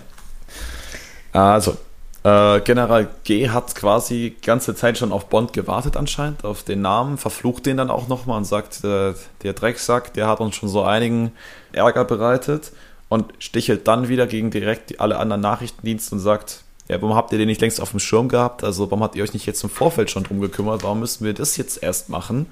Ja, dann gehen wir so ein bisschen die vergangenen Operationen durch, weil Bond in der Vergangenheit schon zwei Smersh-Operationen äh, vereitelt hat. Einmal in Casino Royale und in Live and Let Die. Das bringt dir jetzt halt sehr wenig, weil das beides Teile sind, die wir wieder geguckt haben, noch gelesen haben. Die werden aber mal aufgegriffen, äh, beziehungsweise umschrieben. Und äh, Oberst Nikitin erinnert an die Moonraker-Geschichte, die auch gar nicht so lange her ist, rund um Drax, äh, wo Bond sich auch eingemischt hat und damit Russland mal wieder in ein sehr schlechtes Licht gerückt hat. Ist ja nicht so, als würden sie das auch selbst ganz gut hinbekommen. Und äh, dann versuchen die sich wieder gegenseitig die Schuld in die Schuhe zu schieben, wie das halt immer so ist. Und ähm, dann fragt der General nochmal nach dem aktuellen Stand und Nikitin berichtet auch noch von dem letzten Fall, nämlich Diamantenfieber. Das war aber für Russland unerheblich, sie hatten nichts damit zu tun. Da hat er sich aber auch wieder reingehängt. Dann äh, lässt sich General G die Akte von Bond bringen oder geben. Äh, und in der Zwischenzeit philosophiert er eben, wie angesprochen, etwas über den Status eines Helden in der britischen Gesellschaft. Also er schneidet fast den Begriff nicht allgemein, sondern spezifisch auf England und äh, macht es daran aus, dass es meist Sportler oder die Queen oder Churchill sind, die als Helden anerkannt werden vom Volk. Kriegshelden eher uninteressant sind, weil Krieg, Krieg in jeglicher Form dort äh, verachtet wird und äh, entsprechende Helden auch recht schnell wieder vergessen werden. Nikitin betont auch nochmal, äh, dass alle gefangenen Agenten, die sie ähm, seitens England haben, immer in höchsten Formen von James reden und äh, ja, man da so quasi so einen Mythos geschaffen hat um eine Person. Und das bringt mich auch zu einer Frage, logischerweise kam jetzt auf, wie würdest du denn einfach aus dem Stegreif einen Helden definieren? Was macht einen Helden aus? Ist ja was, was von der Gesellschaft, derjenige wird ja zum Helden gemacht und oft, was sich auch auf die Gesellschaft bezieht. Deshalb würde ich schon jemanden nennen, der sich vielleicht auch so ein Stück weit um die Gesellschaft verdient gemacht hat, äh, sich in deren Dienst gestellt hat und nicht nur auf seinen eigenen Vorteil geschaut hat oder auf sein eigenes Wohlergehen, sondern im Dienste der Gesellschaft versucht hat, äh, was Großes zu erreichen, im weitesten Sinne vielleicht. Und da ja die Gesellschaft quasi auch zu unterstützen und natürlich auch Großes geleistet hat. Das wäre jetzt vielleicht mal so ein Held. Aber ich höre mir mal gerne deine Meinung noch an. Vielleicht hast du dich auch schon länger mit auseinandergesetzt. Ja, nicht, also klar, die Frage habe ich mir jetzt gerade nicht eben erst ausgedacht, aber ähm, ich finde es auch sehr, sehr schwierig, weil ich glaube, man ja mittlerweile so viele unterschiedliche Definitionen dafür hat oder unterschiedliche mhm. Bereiche einfach. Also wenn ich an Helden denke, denke ich an irgendwelche klassischen Heldensagen oder ähnliches, griechische mhm. Mythen oder griechische Sagen, wo es um einen Herkules geht, wo es um, ja. was weiß ich, äh, irgendwelche ähm, ja, Leute geht, die einfach übernatürliche Sachen geschafft haben, äh, mhm. so ta die Taten halt so übernatürlich oder übermenschlich wirkten, dass die sich so lang gehalten haben und man wirklich einen Menschen auf einen Podest gestellt hat und gesagt hat, hey, also das, was der erreichte, das erzählt man sich noch über Generationen weiter. Mhm. Ähm, mittlerweile glaube ich aber, dass man viel in diese Richtung Alltagsheld geht, also immer wieder Leute in den ja. Fokus rückt, die einfach ganz normal, also das heißt normal, aber sozial irgendwie was gemacht haben. Äh, Selbstverständlichkeiten, Stimmt. die, wenn man einfach eine soziale Gemeinschaft hätte, gar nicht so auffällig wären. Aber dadurch, dass wir halt, ich glaube, eine sehr ähm, egozentrierte Gesellschaft geworden sind, mhm. dann doch sehr auffällig sind. Und, und natürlich. Das ist ein guter Punkt, ja. Mittlerweile auch Superhelden einfach eine Riesenrolle spielen. Also wirklich mhm. dieses komplett äh, übernatürliche, wo viele eine Identifikationsfigur drin sehen, weil es Außenseitertypen sind, äh, mhm. mit speziellen Fähigkeiten, wo man danach strebt und genau weiß, das kann ich nie erreichen, aber ich wäre so gerne wie diese Person und das ist dann mein persönlicher Held. Da hast auch im Sport natürlich Helden ohne Ende. Ich habe so das Gefühl, ähm, Held ist aber auch noch was, was, wie du so schön angefangen hast, aus einer Zeit kommt, die der heutigen nicht mehr entspricht, wo mehr äh, heldenhafte Taten und so, die dann auch immer so genannt werden, ähm, vorgefallen sind. Und wie du sagst, heute finde ich einen sehr interessanten Ansatzpunkt und äh, habe so gar nicht in die Richtung gedacht ähm, mit den Alltagshelden. Äh, mega gut. Also da hat man es ja jetzt auch super oft, dass es sogar irgendwelche Aktionen gibt ähm, oder ja, dass in Nachrichten sogar kommt, wer sind die Alltagshelden im Moment, weiß ich nicht, in der Pandemie zum Beispiel damals, da hast du dann Ersthelfer oder Leute im Notdienst, die da durchgehend gearbeitet haben oder so. Das, das fand ich ähm, auch einen guten Ansatzpunkt, ja. Hätte ich in die Richtung erstmal nicht gedacht. Ich, für mich ist es auch so was, eher was Altes. Und heute, glaube ich, wird auch der Begriff heldenhaft schnell gerne mal verwendet für Sachen, die, genau. ich weiß nicht, es kann auch ein Abwehrspieler das Tor verteidigen und heldenhaft verteidigt haben, so, weißt du, wie ich meine? Mhm. Und das ist für mich aber jetzt nicht unbedingt das, also aus meiner Sicht zumindest, das, das Helden, klassische Heldentum. Genau, und ich glaube, mein Bild ist tatsächlich dann auch eher dieses, in Anführungsstrichen, kriegsorientiert, also Heldentat im Sinne von ja. irgendwie eine Leistung erbracht in einem Bezug zu einer Schlacht mhm. oder einem Kampf oder ähnlichem. Keine Ahnung, bestimmt sagen auch manche, mein Held ist Mahatma Gandhi oder ähnliches, der einfach mhm. irgendwelches, also der neue, neue Perspektiven eröffnet hat, neue, neue Richtungen geöffnet hat. Aber ich glaube, momentan ist einfach die Sache, dass du gerade ein Überangebot an Helden hast und durch diese sehr schnellliebige Zeit diese auch ganz schnell wieder vergessen werden. Ähm, ja. Genau, jeder möchte gerne in den Fokus und ähm, jeder bekommt vielleicht auch mal sein Spotlight, aber das ist auch ganz schnell wieder aus. Mhm. Ja. Ja, oder man, man ruft auch schnell Helden aus zu Nationalhelden oder so. Ähm, wo ich mir denke, ja, weiß ich jetzt nicht. Die haben sicher auch schon was Cooles geleistet und das ist nicht zu verachten, aber es ist wirklich gleich Heldentum in dem Sinne. Für mich ist es, weiß ich nicht, oft sind es Sportler oder so, die dann auf einmal Nationalheld sind, wo ich mir denke, das ist krass, was ihr geleistet habt sportlich, aber bringt es andere Leute so viel weiter oder ist es schon auch so ein persönliches Ding? Und für mich ist eben so ein Held, glaube ich, schon auch, wie du es vielleicht jetzt auch gerade beschrieben hast, der was Krasses geleistet hat, aber eben dafür, dass es jemand anders auch einen Effekt auf jemand anders hat oder jemand anders besser geht oder unterstützt wird oder so. Das, ja, meine, unsere Meinung dazu. Ne? Ja, sehr, sehr spannend. Also wie gesagt, ich finde das sehr, sehr interessant, auch mich selbst mal mit ja. dem Begriff nochmal auseinanderzusetzen. Wie gesagt, die erste Intention war dieses Altertümliche und dann aber mittlerweile, wie gesagt, äh, hast du wahrscheinlich Helden wie Sand am Meer und ähm, leider geraten halt auch viele schnell in Vergessenheit. Ähm, und das auch dazu gehört, äh, nicht jeder Held äh, ist auch nur gut.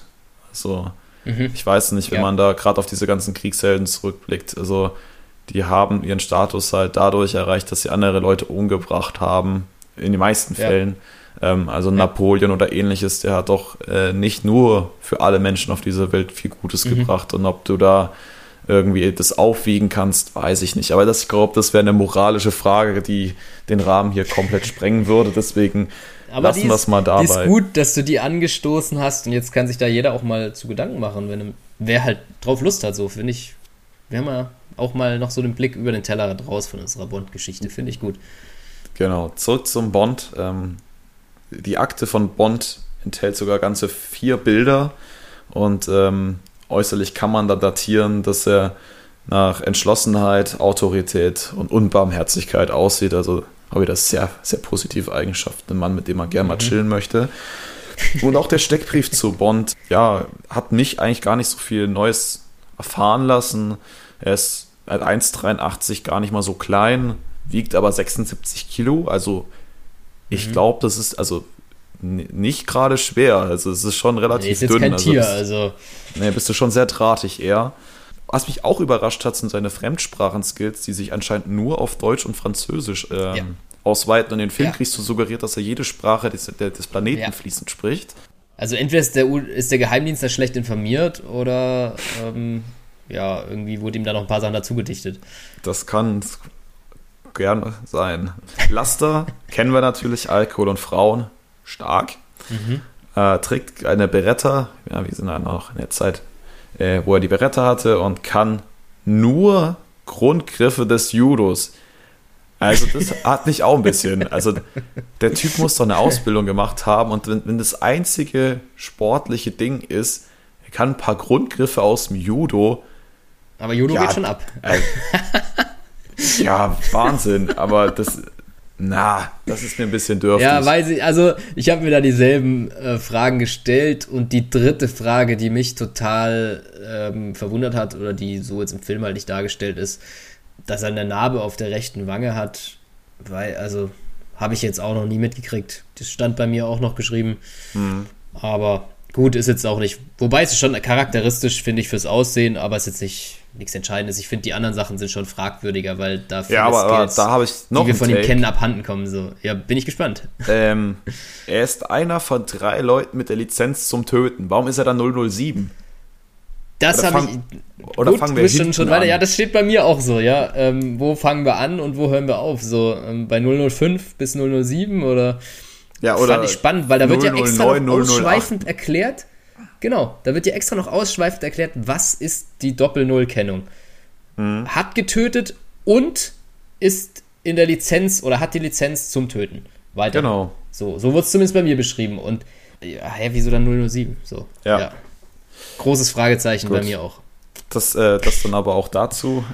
Es wird jetzt dieses Abkommen aufgesetzt, dass man James jetzt zum Staatsfeind erklärt und ähm, ja, alle unterschreiben mehr oder weniger zögerlich und äh, alle Zögerlinge werden da auch nochmal besonders beäugt.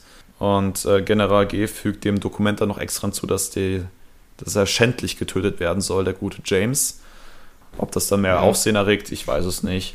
Und er lässt nach den Planern, nee, nach dem Planer, entschuldige, Kronstein und General Klepp rufen. Ähm, dann hat er noch ein Telefonat mit General Serov, als der Rest vom Schützenfest dort weg ist. Und der gibt dann auch nochmal sein Okay und sagt, okay, ja, morgen habt ihr dann hier die Unterschrift und äh, wichtig, das Ding muss sauber über die Bühne gehen. Und dann kommt General Klepp, die uns passenderweise als krötenhaftige Frau und Leiterin der Smersh-Abteilung. genauso stark. als Leiterin der Abteilung für Einsätze und Exekutionen vorgestellt wird. Damit endet Kapitel 6. Wunderbar. Ja, da sind wir, dann kommen ja noch mal ein paar bekannte Gesichter auf jeden Fall dazu hier. Und dann würde ich sagen, gehen wir direkt zu Kapitel 7, außer du hast noch was anzufügen. Nee, äh, der Punkt mit dem Helden-Ding war das meiste und meine Kritikpunkte ja. bei James Akte entweder, ey, was heißt, die ist quatschig. Ich glaube nicht, dass die quatschig ist und die da Fehlinformationen drin stehen haben, aber mhm. es wirft halt viele Fragen auf. Ja, vor allen Dingen, wenn man die Filme kennt, wo vielleicht noch ein bisschen was dazu gedichtet wurde, glaube ich. Ähm, genau wir gehen zu Kapitel 7, dem letzten für heute. Ähm, da bin ich gespannt, was die Überschrift wieder, wie die lautet. Eine sehr schöne tatsächlich. Äh, der Zauberer aus Eis. Oh, ja, ich, also ich finde manchmal schon, die sind da schon durchaus nicht unkreativ gewesen. Also ich bin gespannt. Dann kommt hier noch mein Teaser. Das willkürliche und für den Feind hoffentlich schmerzhafte Bauernopfer ist also ausgewählt und die Taktik steht. Doch ein paar Schachzüge gilt es noch im Voraus zu durchdenken. Wenn man da mal nicht selbst aufs Schachbrett zwischen die Fronten gerät, so etwas kann vor allem in, in sowjetischen Gefilden doch schnell mal passieren und ehe man sich versieht, wird man selbst zum Bauernopfer. Es heißt also geschickt sein und besonders kluge Schachzüge beizutragen. Mhm. Worauf ich wohl hinaus will. Wir starten hier in dieses Kapitel mit unserem guten Schachkracher zwischen Kronstein und oder Kronstein und Marakov. Äh, das ist das Duell um die Moskauer Meisterschaft. Da bekommen wir noch die Infos, dass Kronstein jetzt seit zwei Jahren am Stück Moskauer Meister ist und jetzt gerade im Begriff ist, zum dritten Mal äh, im, oder zum dritten Mal im Finale steht und jetzt auch im Begriff ist, dieses wieder zu gewinnen. Es sieht ganz gut aus in dieser Schachpartie. Sein Gegner Marakov ist seines Zeichens georgischer Meister. Ich verstehe nicht ganz, warum jetzt sein internationaler Meister mit zum äh, wobei, war damals wahrscheinlich ein Satellitenstaat, zählt wahrscheinlich zum ja. sowjetischen Gebiet. Dann macht es wieder mehr Sinn. Ja. So als sei es drum, ist auch nicht weiter wichtig. Genau, Kronstein ist gerade drauf und dran, äh, hier zu gewinnen. Ähm, das wird alles sehr ausführlich, äh, ausführlich beschrieben, wie da die Züge ja, ja. gesetzt werden. Der Spannungsaufbau ist, wurde versucht, sehr groß zu machen, indem jede Bewegung beschrieben wird. Wir können es kurz fassen. Kronstein ist gerade im Begriff zu gewinnen. Ähm, ja, um Marakov geht die Zeit ganz schön aus, ja. Genau, Marak, ja, das ist vielleicht auch noch ein wichtiger Fakt es bleiben dann, glaube ich, in dem Moment, als der Mann in Zivil reinkommt und die Schiedsrichter dazu anhält, das Spiel zu unterbrechen, äh, bleiben, glaube ich, Marakov noch drei Minuten, genau. ähm, die noch möglich sind zu spielen und das, dafür sieht es sehr düster aus. Die Schiedsrichter unterbrechen auch dieses Spiel nur sehr ungern, aber es ist schon durchaus ja eine wichtige Nachricht, die da anscheinend auf Kronstein oder für Kronstein bereitsteht und damit entscheidet man sich, das Spiel kurz zu unterbrechen und ja, Kronstein kriegt hier unverzüglich die Mitteilung ohne Unterschrift und auch ohne Ort des Erscheinens, dass er aber zu erscheinen hat. Ihm ist auch sofort klar, woher das kommt. Allerdings will Kronstein in dem Moment seines Triumphs irgendwie das Spiel nicht wirklich abbrechen und hat Bock weiter zu spielen, in dem Wissen aber auch, dass er damit einen großen Fehler machen kann, weil sich das bisher noch keiner der Mitarbeiter des Smersh gegönnt hat, da mal einfach ein bisschen länger herauszuzögern. Er nimmt sich aber seine drei Minuten, um das Spiel auch dann wirklich noch ähm, zu gewinnen. Dann macht er sich aber schleunigst auf den Weg ähm, und überlegt sich auf der Fahrt Richtung Kreml, ja, was seine Verfehlung wohl nach sich ziehen wird und vielleicht auch, wie er sich da ein bisschen rausreden kann. Genau, im am Kreml werden sie direkt dann auch zu Oberst Klepp und General G geführt. Ähm, der Zettel, den der Mann auf der Fahrt geschrieben hat, also der Mann in Zivil, der ihn abgeholt hat, mhm. macht dann auch noch die Runde, sodass alle wichtigen Entscheidungsträger Bescheid wissen, was der gute Kronstein da vielleicht an Verfehlungen geleistet hat. Und Kronstein versucht sich dann auch zu verteidigen, von wegen, er sei ja in der Öffentlichkeit hier sehr wichtig als Berufsschachspieler. Ähm, spannender Beruf auf jeden Fall. Äh, und genau, das wäre ja nur seine Tarnung, die dann aber aufgeflogen ist äh, oder aufgeflogen wäre, wenn man ihn jetzt irgendwie aus der Öffentlichkeit abziehen würde und bestrafen würde. Deshalb ja, hat er sich da herausgenommen, auch dort länger zu bleiben, weil das ja auch gleichzeitig komisch gewesen wäre, wenn er da von 0, nix raus gewesen wäre und den Sieg nicht mitgenommen hätte, der ja für alle offenkundig war. Ähm, Spannend fand ich auch den, Ver den Vergleich zu sagen, also wenn seine Frau jetzt tot vor der Halle gelegen hätte oder im, im Sterben läge, hätte er auch nicht aufgehört. Ähm, also hm. der, Spannend, ja. Ja, also man merkt so eine Ambivalenz zwischen, er wollte selber für sich persönlich das Ding gewinnen, weil er bei dem dritten Sieg ja. sich ja fürs nächst höhere Turnier qualifiziert. Und zweitens jetzt halt die Argumentation anführt, die ja auch irgendwo einen Punkt hat. Wenn ich da einfach aufhöre und wie du schon sagst, jeder weiß, ich gewinne das, dann fang doch an, die Leute Fragen zu stellen. Mhm. Und dann ja. bekommt das viel mehr Aufmerksamkeit, als wenn ich das Ding jetzt zu Ende Auf spiele. Und ja. das war ja jetzt drei Minuten. Ja, vor allen Dingen drei Minuten. Also komm schon. Das finde ich auch übertrieben. Und General G ist da zwar ein bisschen anderer Meinung, hat aber am Ende sieht das schon auch so, dass es vielleicht für die Öffentlichkeit äh, gut wäre, nicht noch mehr Aufsehen zu erregen und lässt da mal Gnade walten. Im Anschluss wird Kronstein dann geupdatet, bekommt unter anderem die Bilder von Bond zu sehen und ja, wird auf den neuesten Stand gebracht. Und es geht weiter zu Oberst Klepp, die dann auch um ihre Meinung gebeten wird. Kronstein entscheidet sich aber, dass diese Meinung ihn absolut gar nicht juckt.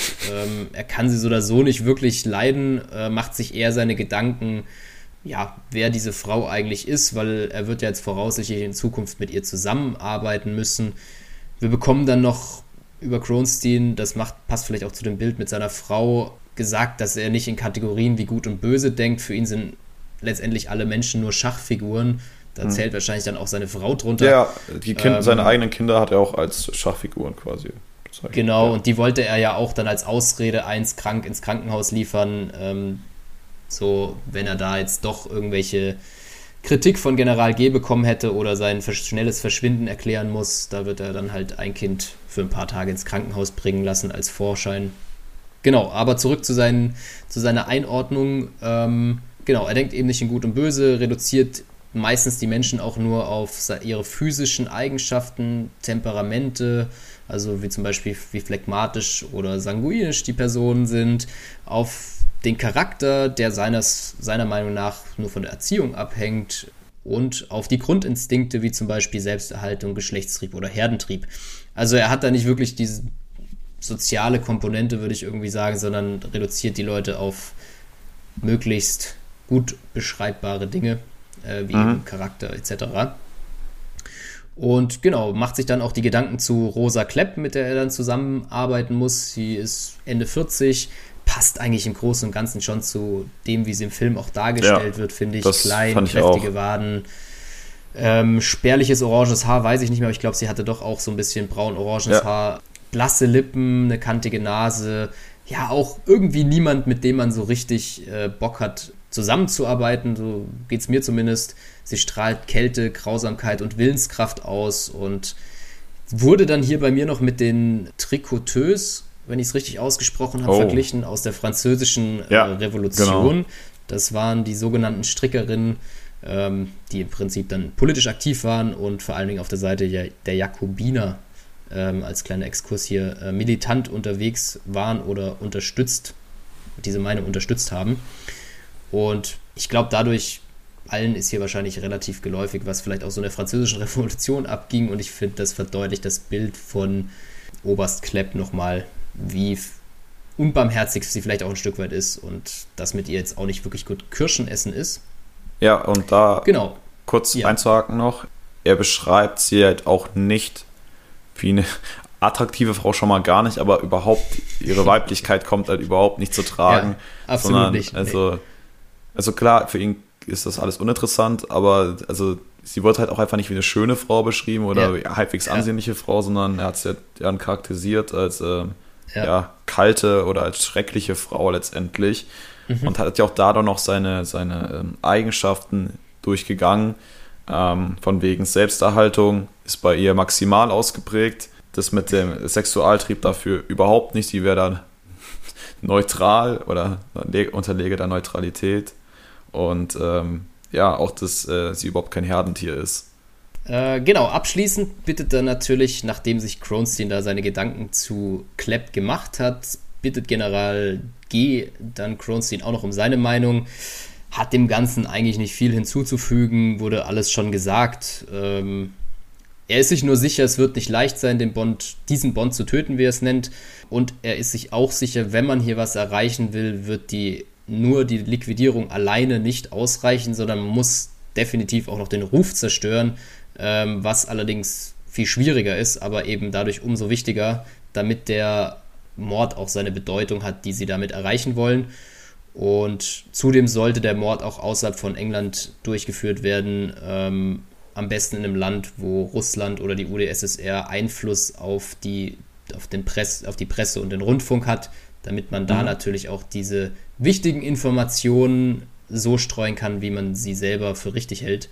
Das ist dann so der Plan. Kronstein will sich da um eine genauere Austüftelung des Plans kümmern. Ja, und damit schließt dann letztendlich äh, das Kapitel bei mir. Falls du noch irgendwie was hinzuzufügen hast, natürlich immer gerne. Äh, tatsächlich ja, nicht. Soweit mal die ersten sieben Kapitel. Genau. Also, ähm, wir haben jetzt, wie gesagt, mal einen ganz anderen Ansatz verfolgt. Also nicht wir, sondern eher Fleming. Und wir haben es ja wirklich aufarbeiten können. Äh, jetzt bis jetzt her, bisher nur die Gegenseite sehen können. Und wir hoffen natürlich, dass jetzt langsam auch mal wieder unser guter James etabliert wird und wir auch wieder ja. aus dessen Seite was mitnehmen. Im Idealfall auch wieder ein kleines Tete-a-Tete mit dem M, weil das hat uns, glaube ich, mhm. ganz viel Freude bereitet im letzten Buch, die, die verbalen Auseinandersetzungen. Ja. Und ja, es bleibt weiter spannend. Wir hoffen einfach mal, dass wir euch mit den ersten sieben Kapiteln auf eine ganz gute Fährte locken konnten, euch äh, ja. heiß gemacht haben für alles, was da noch kommt. Und wir, glaube ich, spreche ich für uns beide, sind da sehr gespannt, wie es weitergeht und Definitiv. wie nah das Ganze am Buch bleibt. Bis jetzt viele Parallelen schon mal da. Also, was heißt viele mhm. Parallelen, aber die Namen zumindest und die äußerlichen Beschreibungen der Leute scheint bisher ganz gut zu passen. Ja, definitiv. Ich denke auch jetzt am Ende sind wir dem Film wieder ein Stück näher gekommen. Ich glaube zwischenzeitlich mit den ganzen Sitzungen, das ist im Film groß ausgespart worden, aber wäre wahrscheinlich auch nicht weiter interessant gewesen. Ja. Ähm, zumal auch ziemlich verwirrend mit den ganzen verschiedenen Apparaten in dem, in dem ganzen Sicherheitskomplex. Äh, deshalb denke ich, ja, sind wir jetzt so relativ geupdatet, dass wir da auch wieder dann da einsteigen, wo Bond jetzt dann auch langsam dazukommen dürfte. Rein vom Film her. Genau. Darf gespannt sein. Äh, kurzer Reminder auch noch zum Film, da wurde ja extra äh, die, die, die Smersh-Geschichte rausgestrichen, äh, um das halt eben nicht zu politisieren, weil der Kalte Krieg halt äh, gar nicht so kalt war zu der Zeit und man extra da äh, Spectre einge eingeführt hat, die natürlich überpolitisch agiert haben. Und hier sieht man ganz gut, dass das ganz ordentlich Öl ins Feuer gegossen hätte, hätte man da jetzt äh, weiter gegen die Sowjetunion geschossen. Wie sehr die das mhm. jetzt interessiert, sei mal dahingestellt. Ähm, letztendlich, ob das, der Roman wird da auch bekannt sein und äh, wahrscheinlich verboten worden sein. Also ja, aber man hat jedenfalls probiert, nicht noch mehr Schaden anzurichten oder mehr Uneinigkeiten zu sorgen. Ja. Genau, das noch kurz abschließend dazu. Ich sehe schon, du bist auf jeden Fall, was Recherche angeht, immer gut informiert. Äh, Fand es auch ja. cool, die ein, zwei Sachen, die du da noch zugenommen hast. Ich hoffe, das freut unsere Zuhörerschaft, um es diesmal richtig zu sagen. Auch bin ich gespannt, was als nächstes kommt, würde ich sagen. Genau. Ich hoffe natürlich, dass deine Russisch-Skills noch das eine oder andere Mal zu tragen kommen in dem Roman. Äh, das ist doch ganz vorteilhaft, dass, dass du da ein paar, paar Phrasen ganz gut interpretieren kannst und ähm, würde dich dann auch gerne bitten, vielleicht nochmal bei der Verabschiedung was Schönes für unsere russischsprachigen Zuhörerinnen mit auf den Weg zu geben. Хорошо. Das Vidania Benedikt. Und viel Spaß mit dem Zuhören an uns, oder ich hoffe, ihr hattet Spaß beim Zuhören äh, an unsere Zuhörer. Und dann würde ich sagen, bis nächstes Mal. Da fehlt mir gerade die russische Vokabel leider. Vielleicht habe ich es nächstes Mal drauf. Macht doch nichts. Also, bis zum nächsten Mal wieder mit ganz viel Spaß und Freude. Eure zwei Pappnasen bringen euch dann auch wieder die nächsten Kapitel entspannt nach Hause. Also, macht's gut. Macht's gut, dass wir dann ja